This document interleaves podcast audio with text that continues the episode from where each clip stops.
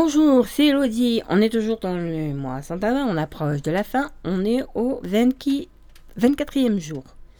Et oui, déjà 24 jours que vous avez arrêté de fumer.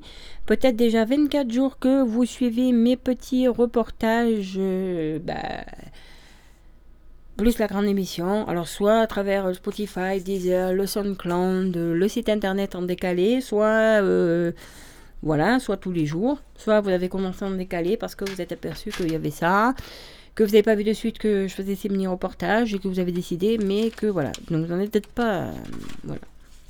Alors aujourd'hui, on va continuer donc sur les petits conseils diététiques du manger-bouger.fr et donc les féculents. Au moins un féculent complet par jour parce qu'ils sont actuellement riches en fibres. Quand je parle de féculents, je parle de pâtes, de pain, de riz, de semoule, de pommes de terre, euh, de légumineuses. Peut-être consommer tous les jours. Il est recommandé de les consommer complets quand ils sont à base de céréales, pain complet, riz, pâtes. C'est mieux. Après, c'est bien qu'on aime bien la petite baguette qui sent bon du boulanger, mais voilà. Euh, pourquoi consommer des féculents? Ben Parce qu'ils nous apportent ce qu'on appelle des glucides complexes, qui contrairement aux aliments sucrés, alors boissons, euh, confiserie, pâtisserie, dessert, etc., fournissent une énergie que le corps est capable d'utiliser progressivement. Euh, pourquoi complet? Ben Parce qu'ils contiennent beaucoup plus de fibres que les produits raffinés comme le pain blanc par exemple. Bon, c'est vrai que la consommation, en France, la consommation de fibres est faible. Seuls 8% des femmes adultes et 17% des hommes atteignent la recommandation de 25 grammes de fibres par jour. C'est une étude qui date de 2015, euh, Santé publique France. Les pains aux céréales, les pâtes semi-complètes ou le riz semi-complet sont également de bonnes alternatives aux produits raffinés. Donc sachez que par exemple à Leader Price, je crois, vous trouverez euh, également euh, ces bonnes alternatives aux, produits euh, raffinés. Si vous le pouvez, privilégiez le bio. Comment consommer des féculents au quotidien? En faisant varier leur place au sein des repas en plat principal, associé à des légumes secs, ou des légumes par exemple, en accompagnement ou grâce au pain complet de préférence. Veuillez cependant à modérer l'ajout de sauce, de graisse ou de fromage ou de beurre, mais il ne s'agit tout de même pas de vous rabattre sur des pâtes à l'eau.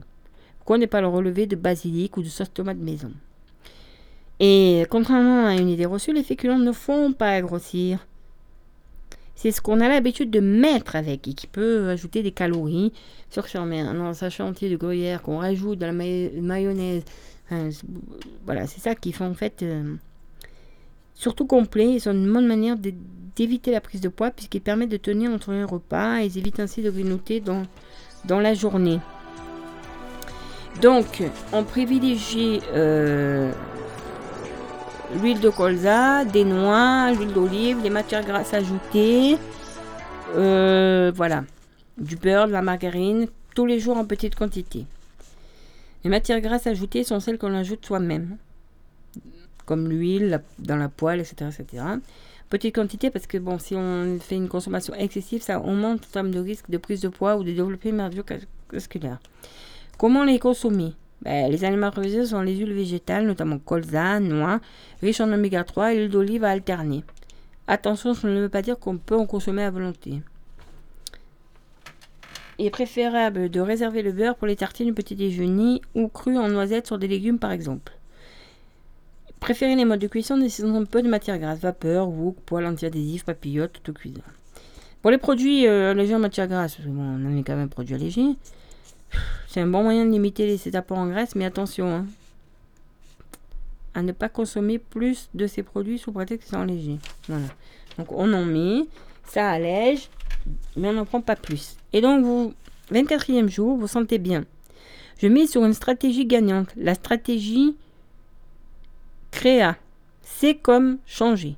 Pendant de nombreuses années, le tabac a ponctué vos journées le matin avec le café, à la pause de fin d'après-midi, le soir, pour vous défaire rapidement de ces souvenirs devenus réflexes. Faites des changements. Changez les meubles, le téléphone de place, bref. Perturbez l'ordre installé pour lutter contre les automatismes la suite dont demande ce conseil-là.